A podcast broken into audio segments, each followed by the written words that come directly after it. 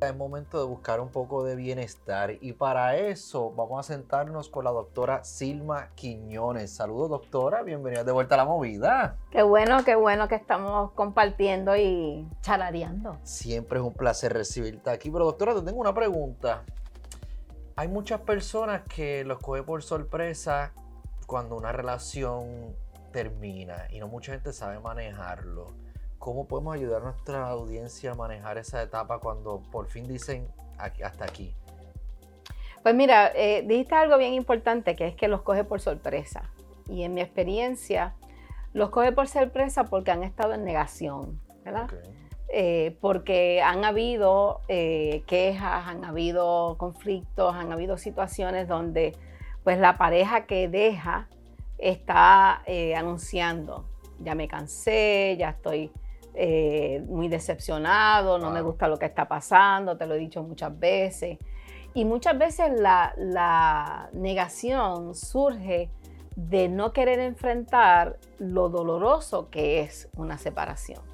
Y a la misma vez, eh, pues uno fantasea con que no va a pasar y que no hay que hacer mayores cambios, todo sigue bien, cuando se le quita el coraje, pues ya, pues seguimos juntos.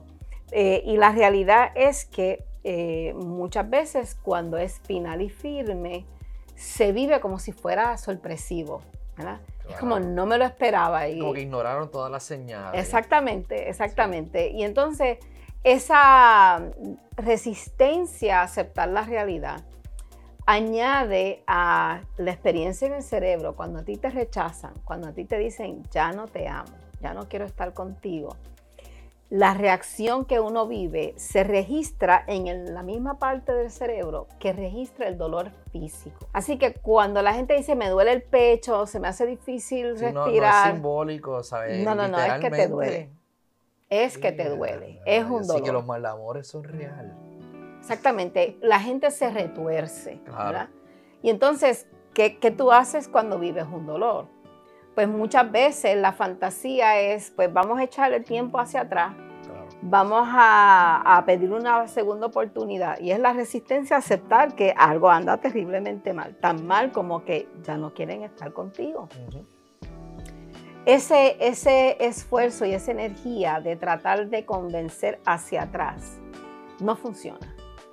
No funciona porque la persona te viene dando señales, te viene advirtiendo y tú pues no registraste pues ya no tienes la credibilidad, ya no tienes pues eh, los puntitos acumulados para eh, que te den esa otra oportunidad.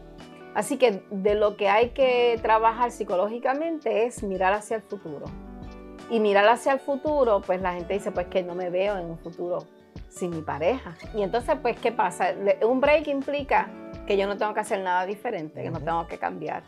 Eh, y si cambias, es tan repentino que la otra persona no te cree.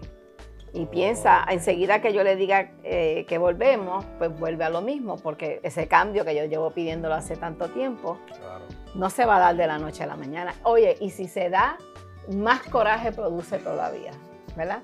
Así que, hacia, dónde uno les recomienda a las personas que están eh, sufriendo el dolor en el, en el alma y en el pecho, de que lo dejaron o la dejaron? muévete hacia hacer mejor vida. Eh, cuando tú tienes un dolor, lo peor que tú puedes hacer es pensar en el dolor, porque te va a doler más. Claro. Si a ti te duele, pues pediste un machucón en la mano, pues, ay, me duele. más me duele. Exactamente, pues, que es lo que típicamente ve haciendo una vida, toma en cuenta que estás adolorido, pero ve haciendo otra vida para que distraigas en lo que eso sana, porque ese dolor sana, ¿verdad? la intensidad del dolor de una separación te puede durar dos, tres semanas. La intensidad más aguda. Siempre te va a doler algo, pero lo más eh, incapacitante dos semanas. Porque el cerebro tumba esa intensidad, como con un dolor físico. Claro. Porque, porque el dolor lo que le da eh, como mensaje al cerebro es algo anda mal, que hay que reparar, hay que sanar. No puedes hacer la vida como si nada estuviera pasando no puedes ignorar. Exactamente. Así que, ¿qué uno puede hacer? Pues uno busca ayuda, como cuando uno se da un golpe físico y la intensidad no la tolera, uno arranca para sale emergencia, póngame una inyección, háganme algo, ¿verdad? Uno no dice, yo quiero matar a la persona o, la, o quiero destruir la pared con la cual choqué, que entonces tengo el dolor. No, ¿qué tú haces? Tú haces para sanar, tú buscas ayuda para ti, no para cambiar el mundo, no para eliminar lo que tú crees que te causa el dolor. Tú buscas ayuda para ti. Entonces, más allá de esa ayuda profesional, tú puedes, primero cuando uno está enfermo, uno descansa. Uno no hace la vida que hace ajetreada porque no estás con las mismas energías. Y te vas a creer que no puedes hacer vida sin la persona que te acaba de dejar. Uno puede hacer vida. El, asunto del manejo de dolor es uno, no ignorarlo, pero no hacer vida alrededor del dolor. Del dolor. Más allá de que, de que te distraiga, traiga, es que para tú tener un proceso de sanación, tú tienes que estar más saludable. Por eso enseguida te dicen, tómate vitamina C, vitamina B, todas las vitaminas posibles, ¿verdad? Sí, sí, hacer ejercicio. Exactamente. Tú estás pasando por un momento donde tu cuerpo y tu psiquis necesita fortalecerse. Entonces, no te fortaleces con el coraje, no te fortaleces con eh, pues querer, querer borrar lo que, lo que está pasando. Si tú haces para eh, reflexionar, ¿qué parte de lo que yo estoy viviendo me lo provoqué yo mismo o yo misma? De la misma manera que uno dice, si me estoy dando contra la pared, pues ¿qué yo puedo hacer para no darme contra la pared? Pues yo giro un poco cuando vaya a cruzar ¿Qué yo puedo hacer diferente?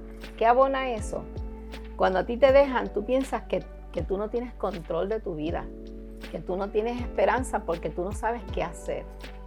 Y eso abona a la desesperanza y a la angustia y mucha ansiedad.